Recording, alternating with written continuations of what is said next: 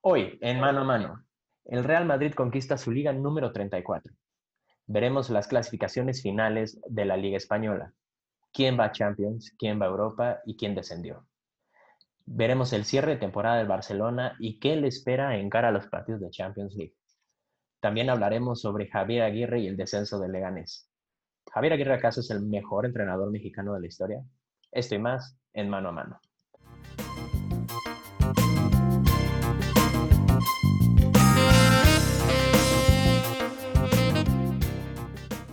Bueno, buenas tardes y bienvenidos a un programa más de Mano a Mano. Mi nombre es Néstor Vargas y me acompaña mi primo Iván Sacabra. ¿Cómo estás? ¿Cómo estás, Néstor? Muy buenas tardes a todos. Gracias por escucharnos nuevamente. Pues, mm, de cierta manera, triste porque cada vez hay menos, menos partidos ya. Ya acabó la Liga Española, ya acabó la Liga Alemana. Solo creo que queda la, la Calcio pero feliz de que ya viene la gloriosa Liga MX. Ya casi, ya casi arranca la, Liga MX. Sin embargo, vamos a platicar un poco sobre lo que fue el cierre, ¿no? Finalmente, como ya lo habíamos dicho en los programas anteriores, y ya se predecía, el Madrid conquista su liga número 34. ¿Qué opinas de esto? Pues mira, creo que para el Madrid es un título, sí, un título más, creo que hubo mucha polémica en ella. Eh, tú sabes todas las polémicas que surgieron eh, con el VAR. Sin embargo, y siendo culé, tengo que reconocer que esto no demerita el título del, Real Madrid. Con todo y polémica, el Real Madrid no dejó de ganar, no perdió, no dejó escapar puntos, aprovechó la, oportunidad.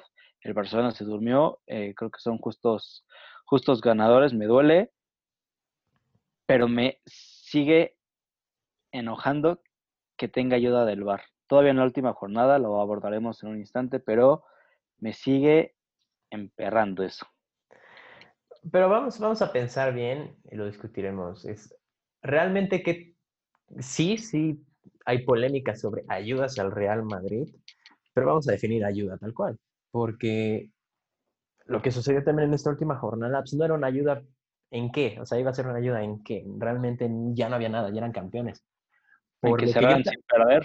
No, yo, yo lo adjudico más, y no solo por defender al Madrid, pero creo que también, porque no, es, no solo en los partidos contra el Madrid ves este tipo de errores ni de polémicas, son los que tienen más reflectores, claramente, y por las circunstancias en las que se dieron y el peso que tuvieron estas decisiones. Pero también el, VAR y en sí el arbitraje, creo que sobre todo ah. los que están en el, bar, en el VAR. Pésimo, pésimo los árbitros del VAR. Están muy mal en España, están muy mal. O sea, creo que si nos quejamos de los que tenemos aquí en México, la vez no volteamos a ver a, a, los españoles. Te digo, la verdad no demerito el título del Madrid. Eh, felicidades, no dejaron de, de, de ganar a, a raíz de, de, que se reanudó el fútbol ganaron, aprovecharon el empate del Barcelona con el Sevilla, se pusieron eh, en primer lugar y no soltaron, no soltaron ese, lugar. Eh, merecen, merecen el título porque a pesar de, haber sido un torneo, creo yo, de bajo nivel para tanto para el Madrid como para el Barcelona, el Madrid hizo más y, aquí está el, resultado. Sí, no, no fue brillante, no fue claro dominador en todos los partidos. Como bien dicen las ligas, se tienen que sufrir para ganarlas y el Real Madrid fue un claro ejemplo de ello. Los últimos dos partidos, el partido contra el Granada, eh, se sufrió demasiado hasta el final. Sí, sí fue complicado. Sin embargo, creo que el Madrid hizo lo justo. Tenía un objetivo y el único trabajo después del parón fue no podemos esperar ningún partido, tenemos que esperar que el Barça lo haga. Y así fue se aprovecharon los pinchazos del Barcelona y el Real Madrid tuvo una constancia, eh, que es la palabra, yo creo que es la liga de la, consistencia eh, para poder lograr este objetivo. Incluso el Barcelona entregando casi casi la liga en la última, en la penúltima jornada, perdón, con esa derrota ante los Asuna, que se ve muy mal en el Camp Nou. Sí, sí, hablaremos de eso eh, adelante. Pero es lo que te digo. Eh, el Real Madrid no dejó de, de, luchar a su, a su modo, a un bajo nivel. Y con eso le dio. O sea, creo que también ahí podemos ver que la Liga Española a lo mejor no es tan competitiva como algunos pensarían. O sea, teniendo una, un mal torneo tanto Barcelona como Real Madrid, a los dos les alcanzó para, para estar compitiendo entre ellos. Sí, yo creo que es también el, reflejo ¿no? del resto de la, de la liga. El, el, parón le perjudicó a muchos, benefició a unos otros pocos, pero, pero bueno, ahí está. Y, y Zidane logra su título número 11 en menos de cuatro años. Ya lo convierte en el segundo mayor ganador de trofeos en la historia del Real Madrid como entrenador. Dos ligas, tres Champions, dos Supercopas de Europa, dos Supercopas de España, dos Mundiales de Clubes. Eh, no, no está nada mal para un entrenador que aparentemente no tiene cualidades estratégicas como otros entrenadores, ¿no? Un gestor, como le dicen. ¿Cuál crees que sea la mejor cualidad de Zidane? Mm, su experiencia. Yo creo que con base su experiencia se lo transmite a los jugadores. Los jugadores saben que es una leyenda. Sí, Zidane es una leyenda. Ah, saben que pueden aprender mucho de él. A lo mejor, como dices, no es el mejor eh, tácticamente, no los abrume con, con estudios tácticos. Eh, a lo mejor, eh, no sé, dicen que, el entrenamiento del Real Madrid es, es muy feliz, que los jugadores están muy felices a la hora de entrenar. Entonces, yo creo que más bien eh, deviene de una motivación que les transmite Zidane. Una muy buena motivación. No dudo que sí sepa alguna que otra estrategia o táctica sin Zidane, pero creo que con su nombre le es suficiente para motivar a, la plantilla. O, o, tú que tú que eres eh, madridista, creo que sabes más o podrías saber más. ¿Cuál es el éxito de Zinedine Zidane con el Real Madrid? Porque no solo es esta primera etapa. Sí, yo, yo creo que lo dijiste bien. Es más allá de, de, lo, de lo estudioso, táctico eh, estratégico que puede dar, yo creo que es un buen motivador. Yo creo que las pláticas que él te da, este, te hacen creer, te hacen seguir adelante. Creo que tiene una muy buena gestión del vestuario porque tiene muy bien identificados quiénes, sus, quiénes son sus capitanes, quiénes son sus tiradores, quiénes son sus, sus fortalezas. Eh, tiene muy buena relación con toda la plantilla, a pesar de que no todos juegan, intenta que, la mayoría... Bueno, se dice que con James Rodríguez no tiene, no tiene una muy buena relación. sí, pequeñas excepciones, lo que es James y, Gareth Bale, y a lo mejor el, ninguneada que parece hacerle a Brahim, que le hace a, a Mariano y a Jovic, pero, pero tú ves la actitud de los jugadores después de ganar ese partido, y es de euforia, es de felicidad, se sienten parte del equipo a pesar de casi no haber jugado, le agradecen al entrenador. Creo que es muy importante eso, ¿no? ¿Cómo, logras que alguien esté tan comprometido sin realmente jugar tanto? Y creo que esa es la magia, la magia de Zinedine Zidane. Y obviamente el nombre, el puro, la pura presencia, pues te da, te da una autoridad que muy pocos entrenadores pueden decirlo, porque no, no son muchos los entrenadores que fueron, que tuvieron la calidad de jugadores como la que tiene Zidane, la que tuvo Zidane. Pues no. No, pero mira, yo me he de confesar que me siento sorprendido. No pensé que sin Zidane fuera a tener este éxito. Ahora la cosa es que no les renuncie. Sí, sí, yo creo el, el regreso de Zidane fue un, como lo comenté un salvavidas. en el programa, un salvavidas, un acto de, vamos a llamarlo un acto de madridismo impresionante. Él no tenía por qué regresar. Él ya tenía un legado impecable y, y él lo dijo el primer día que llegó, ¿no? Él dijo, voy por la liga y se comprometió. Hubo altibajos, hubo muy buenos partidos, hubo muy malos partidos, pero ahí está, ¿no? Probablemente sin el paro en el Madrid no lo hubiera logrado, no lo sabemos, pero dentro de la desgracia y del lamentable... Lo aprovechó. Exactamente, del lamentable proceso que tuvimos y esta época que aún sigue, sacó lo mejor, ¿no? Y, y procuró mantener obviamente a sus jugadores a tope. Ellos nada más pensaban en el partido, en el partido, en el partido, como que los mantuvo concentrados en un objetivo muy claro y eso es una gran cualidad. Vamos a ver si le funciona esta inspiración y esta psicología que él usa para el partido de, Champions. Pues mira, con el, con el título de la liga a lo mejor pueden llegar motivados, pero insisto, el nivel de juego no sé si le alcance. Pero enhorabuena a todos los madridistas, a ti, espero que lo hayan celebrado eh, y prepárense porque yo estoy seguro que la próxima temporada la liga volverá a ser del Barcelona como lo ha venido haciendo en esta década. Vamos a ver qué, qué, nos depara. Y hablando de la siguiente temporada, el cierre del Barcelona, último partido ganan 5-0. En el partido que pierden contra los Asuna, Messi se ve muy enojado, lo entrevistan, y da un, una, vamos a decir, una regañiza en general al equipo, una autocrítica, una autocrítica muy fuerte, en el que él mismo confiesa y dice, si seguimos así, no le, ganamos, no le vamos a ganar al Napoli, nos vamos a quedar fuera. Eh, ¿tú, ¿tú, cómo ves esta? A mí en lo personal es, me es muy extraño ver a Messi en este rol de capitán, en este rol duro. No sé, no me la creo tanto, pero tú como culé, ¿Cómo, lo percibes? ¿Cómo percibiste esta autocrítica? Mira, creo que la autocrítica fue muy buena y la verdad, eh, como dirían algunos, qué, qué cajones los de Messi de, decir eso, porque eh, en sí Messi lo que dijo es, o sea, no, no, lo hizo, no señaló, o sea, lo hizo de una manera muy general, incluyéndose. O sea, dijo que la afición debe estar enojada porque no le han podido dar el título, los títulos que quieren. Eh, dos veces la Champions, esta vez la Liga, y él mismo se, incluye ahí y, dices, o sea, que, pues yo creo que qué grande que un jugador como Messi sea autocrítico y diga, hemos fallado. Y él se incluye en esa frase. Ahora, se dice que después de ese partido contra, contra los Asuna, sí hubo un, una charla, muy, algo, algo picante en, el vestuario, no en mala, en mala forma, sino sí se dijeron eh, entre jugadores y cuerpo técnico cosas que les gustan, cosas que no. Eh, se dice que se les pidió que confiaran en él. Mm, también eh, yo, bueno, escuché que se rumoraba que Bartomeu le preguntó a las vacas sagradas del Barcelona cómo veían a, a Setién.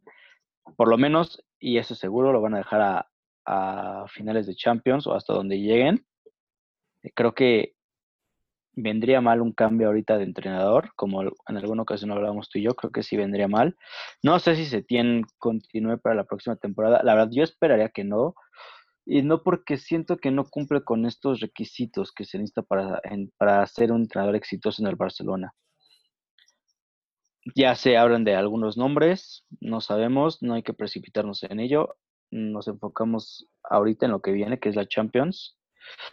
Y si el Barcelona juega contra el Napoli como jugó contra, contra el Alavés, Barcelona sí las tiene todas de ganar, porque yo vi ese partido contra el Alavés y fue un buen partido, se vio un Barcelona dinámico, eh, como nos gusta a nosotros los culés ver al Barcelona.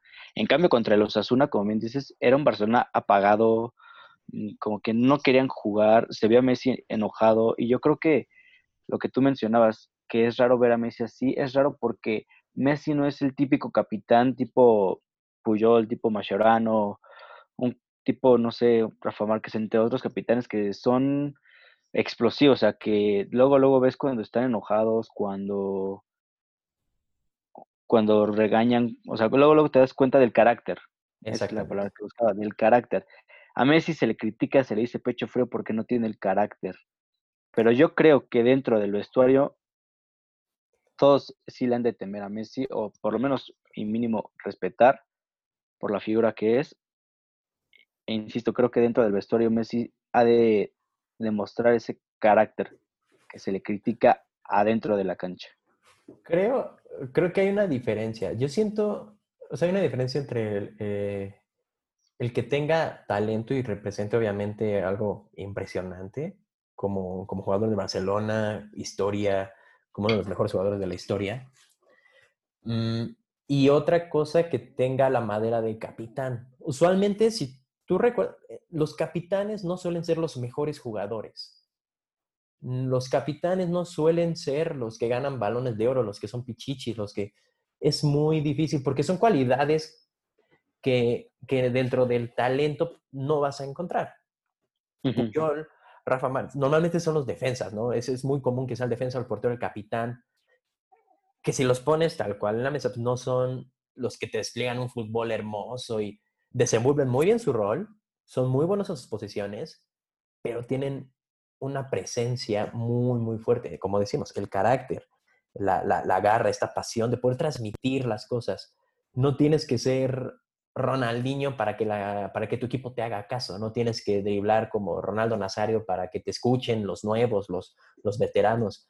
Eso es lo que se ha visto y los mejores capitanes, como tú mencionaste, Puyol, Sergio Ramos, eh, en su momento Casillas, tienen otro tipo de cualidades. Yo siento que le están forzando demasiado la mano a Messi en que él sea el capitán, cuando realmente no debería serlo. Y no lo fue en su momento cuando estuvo, como dijiste, tu Puyol, lo llegó a ser Mascherano, lo llegó a ser Iniesta, porque Xavi. Son, Xavi son otro tipo de cualidades. Tú no veías a, Ronaldo Nazario dirigiendo a la selección y, y ordenando. No, no, no, para nada. Ese no era su rol. No, y en eso coincido contigo, pero ahora mi pregunta es, si Messi no es el capitán, ¿a quién pones? Es, Esa, es, la... Creo que mm, Jordi Alba, ¿quién más te ocurre? Sergio Busquets. Sergio Busquets tampoco se ve un jugador de tanto carácter. Piqué, bueno, a Piqué te lo puedo conceder un poco más, pero no El problema de Piqué son las polémicas. Es, un jugador muy, muy mediático, es muy, muy, muy polémico, muy al público. No, no es tan reservado como por solía ser Puyol. Puyol no le, no le veas todas estas cosas. Creo que ese, ese, ese es el problema, que si no es él, ¿quién va a ser el capitán? Eh, pero entonces te pone a pensar en muchas cosas, ¿no? En una mala gestión de, del vestuario en sí, porque entonces no, estás, no, no, no dejaste preparado ningún relevo.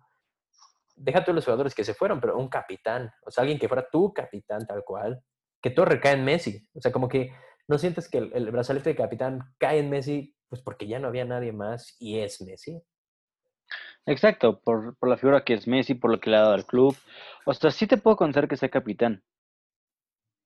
A lo mejor no es el capitán al que estamos acostumbrados. es que, una cosa es capitán, otra es ser como líder o comandar al equipo. O sea, sí, Messi es el que de los baches, Messi es el que ahorita está intentando como ya medio predicar con el ejemplo, ¿no? Como ok, no, si, si quiero que todos corran, pues les voy a demostrar que yo me estoy matando corriendo y que voy a pelar el último balón y que no voy a estar caminando cabizbajo, que es esta imagen que se le ha criticado tanto a Messi en estos partidos donde hizo falta un capitán, ¿no? Roma, Liverpool.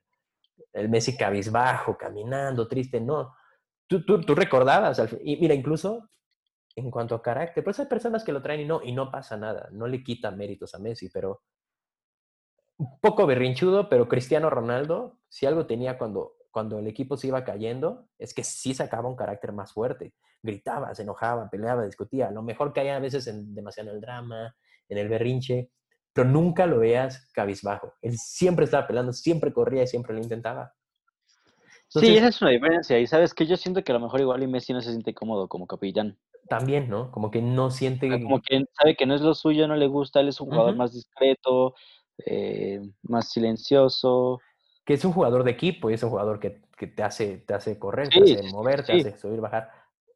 Pero de eso a que te, a que, a que te como gestione dentro del campo, vamos a decir, como el capitán siendo un segundo entrenador en el campo, hay una diferencia muy grande. Y choca mucho ahora y se resalta más porque justamente el que tiene de entrenador tiene muchísimo menos presencia y mucho menos carácter.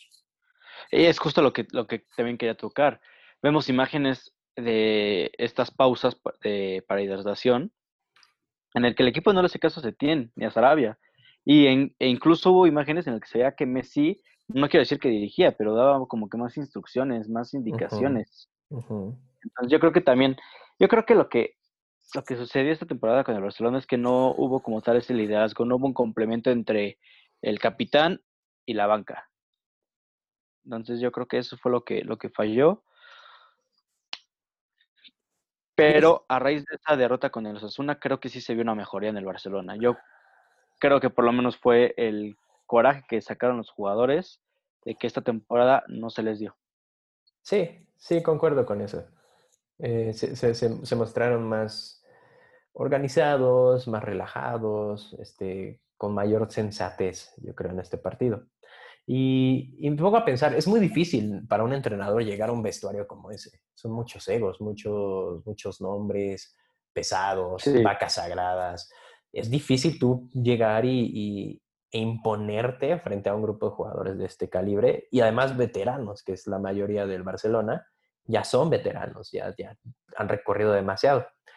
Entonces, ¿qué es lo que habíamos visto, por ejemplo, con Zidane? ¿no? Si Zidane llega a un vestuario con Cristiano Ronaldo, con, con Gareth Bale, con Sergio Ramos, todavía con Casi, o sea, pesos muy, muy, muy pesados, pero obviamente la figura que él representa impone respeto, impone cierto, cierta medida. Y, pensar, y podríamos pensar que entonces, ¿por qué el Barcelona no busca un, un entrenador así, no? ¿Por qué no busca algo que, que, que, imponga de esta manera?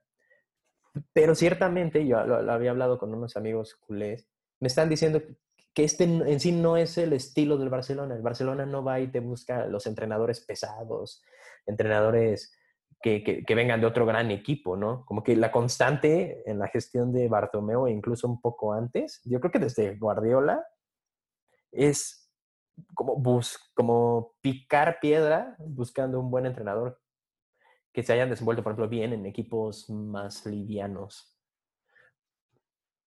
Sobre todo que hayan estado en la Masía. Por ejemplo, Guardiola estuvo en la Masía.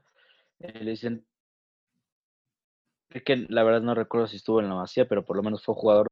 Entonces, pues sí, Barcelona no, no, no es un equipo que busque el entrenador grande, a lo mejor de Mora. mira, vamos, vamos, a, vamos a repasar. Estuvo Guardiola. Después, ¿quién, quién lo releva? Tito Villanova, que venía nada más del Barcelona. O sea, él era, este, entrenó incluso a las inferiores y estuvo con Guardiola, ¿no? Entonces, Vilanova. Después de Vilanova llega Martino. El Tata. El Tata Martino venía, si no me equivoco, del de Newell's. según yo. Sí, que había buenas actuaciones, había sido muy bueno con Paraguay en el Mundial de Sudáfrica. Eh, sí. Pero no viene de un equipo grande, vamos a decir. O sea, del Newells salto al Barcelona, que además recordar que el Tata fue fichado creo que una semana antes. O sea, a una semana del inicio de liga, se vio un poco desesperado. Luis Enrique. No, no, lo ficharon antes. Lo ficharon antes, sí, lo ficharon como un mes antes, sí. Sí, sí, sí. Eh, el, bueno, Luis Enrique. Luis Enrique venía de dirigir al Celta de Vigo. El Celta de Vigo, exactamente. Buena, muy buen Celta de Vigo es el que estuvo. Y estuvo en la Roma también un, un, un ratito. Había estado en el Barcelona B, se va a la Roma, Celta de Vigo, dos temporadas, llega al Barcelona. Este, Ernesto Valverde venía de ¿qué? Del Athletic. Del Athletic Club. Del Bilbao. Antes Valencia. De Bilbao. Athletic Club, Valencia, Olympiacos, Villarreal, Español, nada, nada realmente pesado. Y, de hecho, si no me equivoco, le gana una Supercopa justamente al Barcelona, ¿no? Se gana una Supercopa de España en el 2015. Sí, Le, no me acuerdo si le gana o lo elimina. No, le, sí le, ganó al Barcelona. Le gana la Supercopa en la temporada del triplete de Luis Enrique. Porque ah, cierto. era rumbo, al sextete. Entonces, vemos una constante, ¿no? Este, pues, Quique Setién viene de, del Betis, Palmas, Logroñez.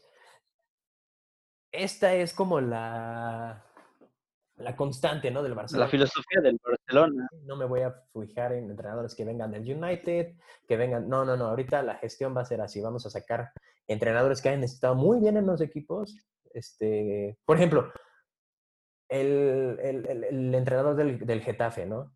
Que lamentablemente no alcanzó la, la, puestos europeos, pero un gran entrenador, eh, como de ese perfil suena, ¿no? Como a Bordalás. Traerte a Bordalás, sí. Diego Martínez que está en el, en el Sevilla, como de estos entrenadores, yo creo que es más la tirada, ¿no? O Xavi, que todavía lo sí, veo. podría ser. Pablón. Todavía no creo yo que también considero que Xavi todavía no es su momento. Esperaría que cuando llegara Xavi al banquillo de Barcelona, porque creo que sí va a llegar, yo esperaría, tengo fe en que sería un Zidane 2. Por lo mientras, mira, yo había escuchado de que estaban buscando un entrenador que forjó a algunos de los jugadores eh, del, Barcelona por ejemplo, también forjó a Frankie de Jong. Creo que es técnico de las inferiores del Ajax. Entonces creo que también por ahí estaban buscando. Y también, ¿sabes quién sonaba? Sonaba, sonaba y tiene García Pimienta. Y, y concuerda con lo que tú dices. El- ¿Quién es García Pimienta? Lo desconozco. García Pimienta es el entrenador del Barcelona B, que es el que ahorita están sonando demasiado para relevar a Setién en caso de que le dieran cuello. Que yo creo Ujú. que esa decisión habría sido muy el Real Madrid quitando a Lopetegui y poniendo a Solari, ¿sabes? Que tampoco funcionó en ese ámbito. Sí. Muy parecido. Qué bueno que no lo hicieron. No creo que, que, que esa hubiese sido la, la solución. Pero también ahí sonaba García Pimienta, que es el entrenador de- del segundo equipo del Barcelona. Entonces sí, sí, se va a seguir la filosofía. Yo, yo le apuesto a que la filosofía va a ser parecida. ¿eh? Sí, no, no va a llegar un técnico grande, de renombre. No va a llegar. Bueno, pues vamos a esperar a ver qué, qué depara, a ver si Setién logra salvar el puesto, porque pues ya este, nada más le queda la- un partido, yo creo que ahí se define todo, ¿no? Probablemente en ese partido contra... Contra el- si lo el elimina el Napoli. Napoli, tengo 100% seguro Sí, que Setién no va a seguir. Y vamos a ver un poco, vamos a ver rápido la tabla, cómo quedan las posiciones finales, para Mira, después ya pasar al siguiente. Ahorita que mencionaste al Getafe, sorprendió que el Granada haya quedado por encima del Getafe. Un Granada que viene de, de, la, de la Liga de Ascenso, de, allá de, de la Liga Española, que fue momentáneamente el líder este torneo, eh, y que fue una sorpresa muy grata. El Sí, Granada. no, un, un temporadón, ¿eh? Un temporadón del Granada. El Getafe la riega en el último partido porque tuvieron para ganarla, incluso fallan un penal. Y es- el, el Getafe está firmado para irse a, a Europa. Deja tu Champions, Europa. Europa. Y pues muy, muy triste. Mira, vamos se a ver. cayó. Los que se van a fases grupos de Champions League son Madrid, Barcelona, Atlético y Sevilla. Sevilla regresa a Europa. Una buena temporada con Lopetegui. Lopetegui levantó al equipo. Un Lopetegui maltratado en el Madrid. Exactamente, que busca reivindicarse en el Sevilla y lo logra. Es muy buena temporada y yo creo que va a seguir para, para Champions. Fases de grupos de Europa League llegan Villarreal, que tuvo una muy buena temporada también, y la Real Sociedad, que se alcanza a meter. Sociedad. Tambaleó mucho después del parón, pero sus buenas actuaciones antes de la, de- del parón y de la cuarentena lo, mantienen, lo mantuvieron arriba. Y, y recordar que todavía está en una fin- final pendiente de Copa del Rey contra el Athletic de Bilbao. Eh, Muy cierto. rondas clasificatorias para la Europa League. El Granada, como dijimos, un recién ascendido, llegó a ser líder y está para clasificarse a la Europa League. Tendrá que jugar los repechajes. Y la noticia triste de la semana, descienden el Leganés, el Mallorca y el Español. Mallorca y Español ya llegaban a estos finales de temporada descendidos, pero Leganés estuvo a unas fallas y vamos a ir a una mano también. Estuvo a un gol, así sencillo de, de salvarse. Y, un, y una, bandera un roja, una bandera roja para el Celta de Vigo, que la vio muy cerca y tiene muchas cosas que pensar, que era un equipo bastante fuerte hace un tiempo y estuvo a un gol de Leganés de, de descender. Muy triste por, por, que por mira- va Aguirre. Previo a tocar el tema de Javier Aguirre, me sorprendió que el Mallorca haya descendido porque no era un equipo que jugara mal al fútbol realmente, pero pues, los resultados no lo acompañaron. El español sí se veía eh, totalmente descendido. Y pues ahora sí tocamos el tema de Javier Aguirre. Una lástima que Javier Aguirre, por más que luchó, por más que inspiró al equipo, por un gol, por una mano, por una revisión Por fallas y por fallas también, porque vamos Y a decir que fallas. estuvo cerca. La verdad es que, bueno, ayer estábamos hablando tú y yo de ese, de ese partido y te decía, es que realmente los jugadores son malos. O sea, en verdad, vi todas las oportunidades que tuvieron y no, no daban. Hubo un chavito que entró en el segundo tiempo y tuvo dos, dos claras. Entonces, pues así, así, así como, así no se puede, así no se puede.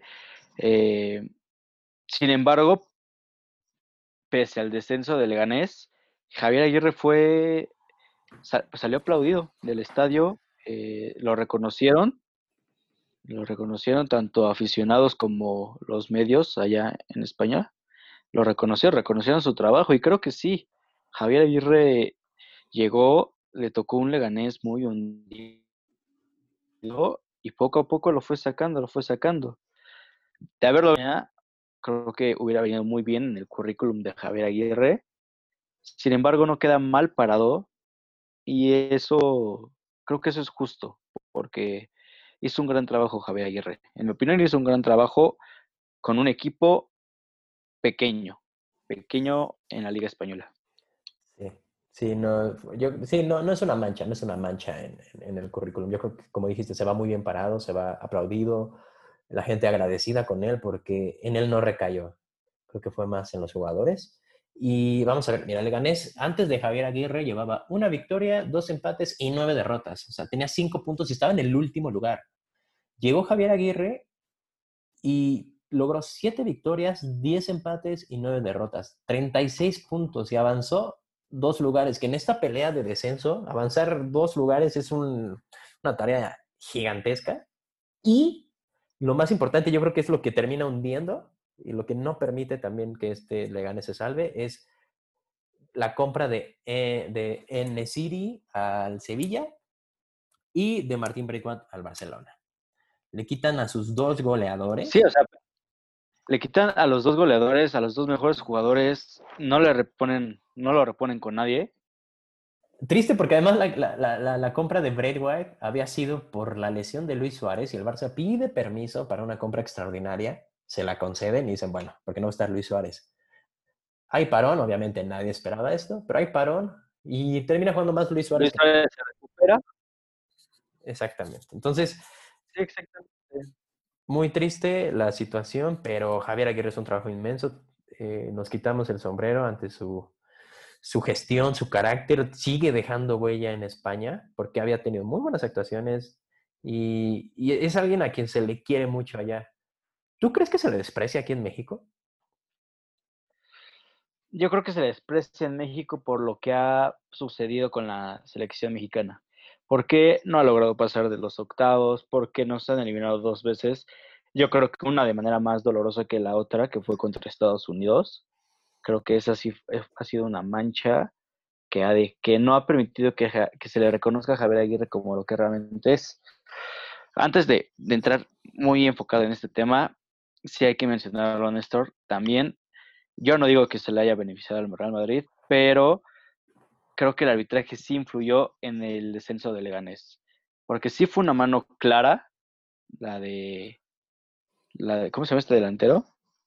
Jovic. Jovic. Fue, fue una mano clara. También, después de esta mano, es una jugada clara de gol que desperdician.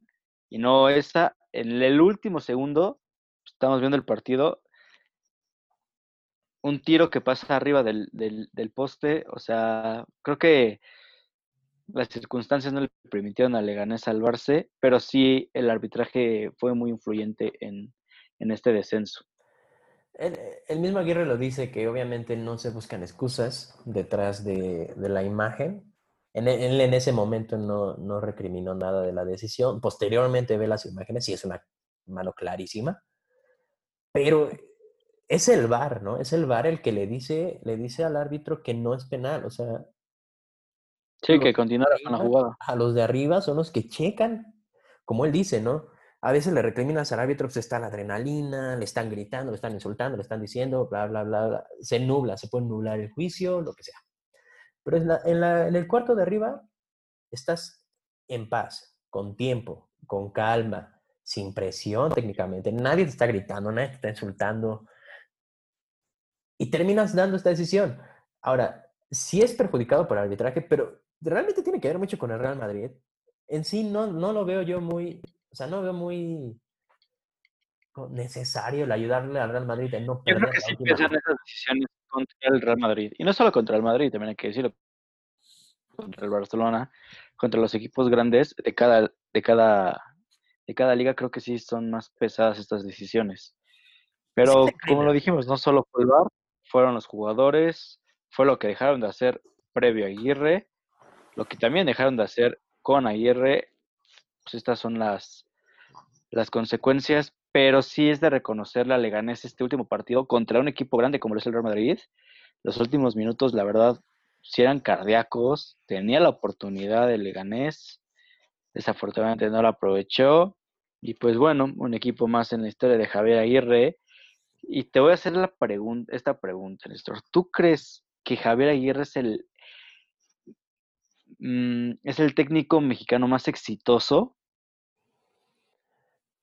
No, no creo que sea el técnico más exitoso, porque depende en qué midamos el éxito. Si es en cuanto a trofeos y, todo, no, no, no creo que lo sea. Sin embargo, sí, yo sí lo, o sea, yo sí pongo a Javier Aguirre como el mejor técnico de la historia de México. Por un simple hecho, así sencillo.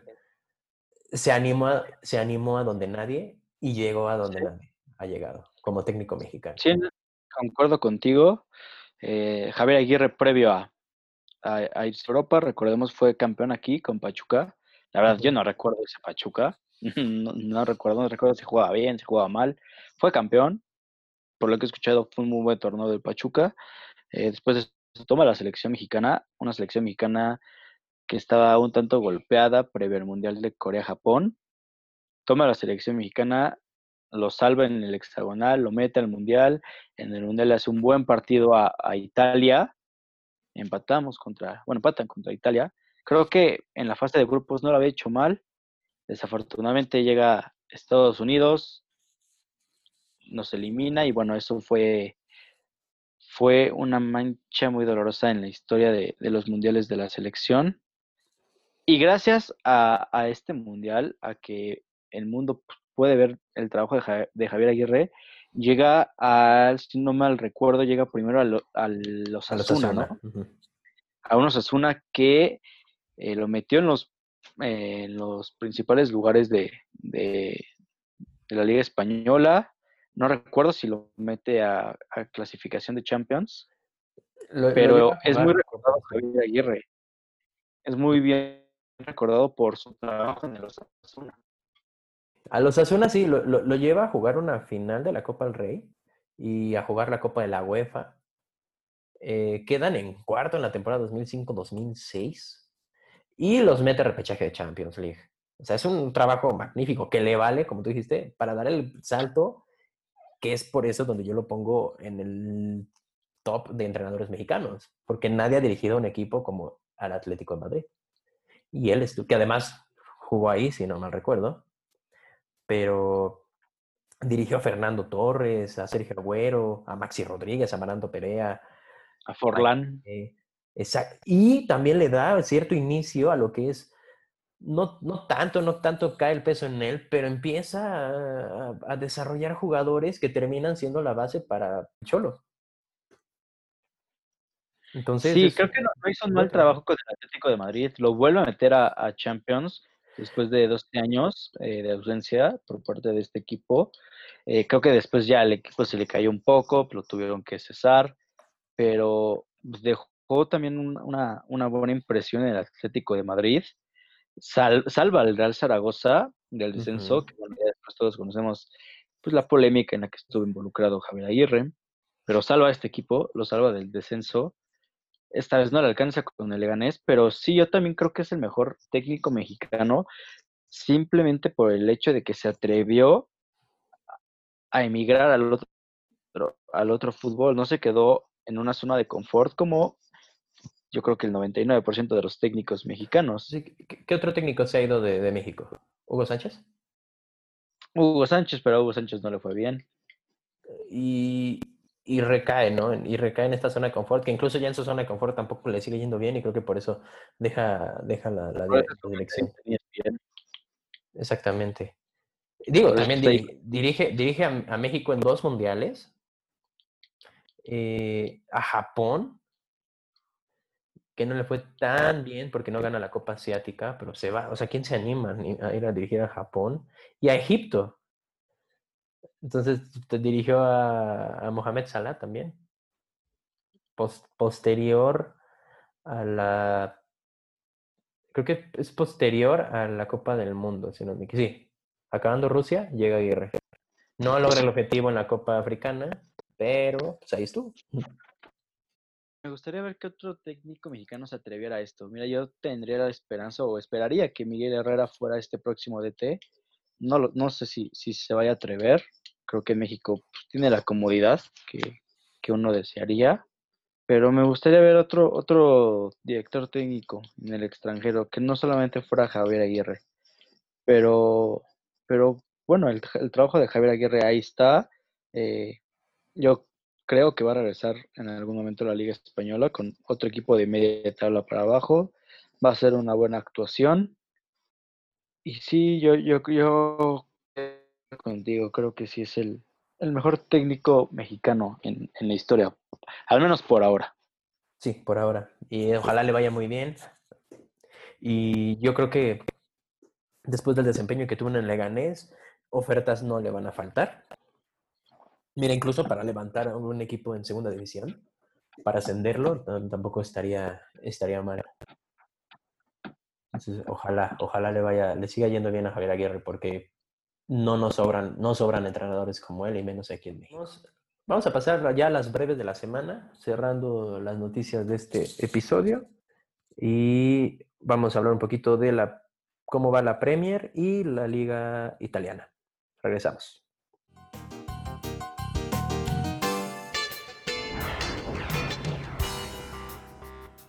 Bueno, vamos a comenzar con la Premier League. Rápidamente, eh, ha cambiado un poco. Bueno, creo que no ha cambiado, más bien no ha cambiado tanto la situación en la Premier en cuanto a las... Creo, creo que han, subido y bajado entre el Chelsea y el Leicester City, tercera y cuarta posición, pero los que estaban pronosticados para ir a Champions League siguen, que es el City en segundo, tercero Chelsea, cuarto Leicester, el que hubo cambio fue con el Manchester United, que ya se metió a Europa League. En quinto lugar, el Wolverhampton ya, está muy lejos, yo creo que ya está muy lejos de, de la Champions, pero todavía puede aspirar a, a, la Europa. Recordar que según el cierre, tiene un partido contra el Chelsea, muy importante, este domingo. Y según yo, habíamos dicho que cerraba creo contra, contra el United, entonces va a ser un partido muy, muy, muy importante. Y, y, el City que ganó la... que ganó el caso, ¿no? Y va a poder jugar la... la ganó la apelación ante el TAS. Así es. Así es, sí, como, como lo mencionas, digo, el City ya todos sabemos que iba a estar en Champions, Liverpool evidentemente, Chelsea va a estar ahí, Ahora, lo, lo importante aquí es, la, es el cierre para el Wolverhampton. porque El Wolverhampton está tres del Manchester United. Pero el Tottenham, que es el séptimo lugar de la, de la tabla de posición, está a un punto del Wolverhampton. ¿Esto qué significa? Si el siguiente partido, creo que ya es el último, ya es la última jornada de la Premier, el Wolverhampton cae y el Tottenham gana. El Tottenham es quien va a Europa League y no el Wolverhampton. Entonces creo que e, es muy importante para el equipo de Raúl Jiménez ganar su siguiente partido, mínimo empatarlo, para así asegurar su, lugar en, en, la Europa League. Pues está, está presupuestable, ¿no? Yo creo. Este, no hay, no hay puntos que perder y tienen que tener un muy buen cierre. Ojalá, ojalá llegue, llegue el, Wolverhampton a Europa. Y, y del lado de la liga italiana, una Juventus que sigue sin ser brillante, sigue sin, sigue sin tener un desempeño colectivo destacable. Sin embargo, las individualidades terminan salvándolo siempre. Y sus más cercanos competidores siguen dejando puntos, lo cual hace que todavía se mantenga a ocho puntos del segundo lugar, que ahora es el Inter. Justo hoy le ganan a la Lazio y la, bajan más. Pero parece que al menos en, la liga italiana va a ser Champions, Juventus, Inter, Atalanta y Lazio. Y para Europa se perfila la Roma, el Nápoles y el Milan. pues eh, ojalá el Nápoles levantando, ¿no?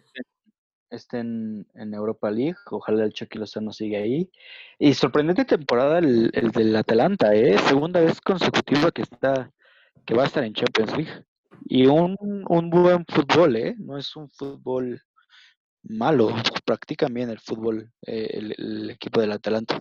Y pinta bien. Yo, yo, yo creo que se viene un partido muy interesante contra el París en Champions. Y están en una generación dorada, ¿no? Comandada por, por Papu Gómez, está Dubán Zapata.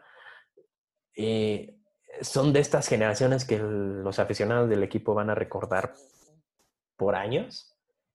Y cuando tienes una, una mina de oro hay que aprovecharla, ¿no? Entonces, el Atlanta yo creo que lo está gestionando bien y, y sigue, sigue sacándole el mayor provecho posible a esta generación que tiene, que es muy, muy, muy buena. Y ojalá, ojalá venga, vengan mejores actuaciones, porque siempre, siempre es bonito ver a un equipo que usualmente no está en lo alto, este, volar de esta manera, ¿no? Sí, sí, exactamente. Y bueno, esto ha sido todo por hoy. Eh, muchas gracias, Iván. Muchas gracias a todos por, por acompañarnos en un capítulo más. Si es la primera vez que nos escuchas, bienvenido. Si regresaste, muchas gracias. No, no, no olviden compartir, comentar y darnos su, su, retroalimentación sobre estos programas que al final del día los hacemos para ustedes, para poder tener una plática amena de, de fútbol. Gracias, Iván. Gracias a ti, Néstor. Gracias a todos los que nos escucharon. Saben que eh, sus comentarios eh, son bienvenidos. les solicitamos que se suscriban a este, a este podcast. Y bueno, nos estaremos escuchando una vez más la próxima semana. Eh, ya estaríamos hablando con la Liga MX, que en esta ocasión se llamará Guardianes.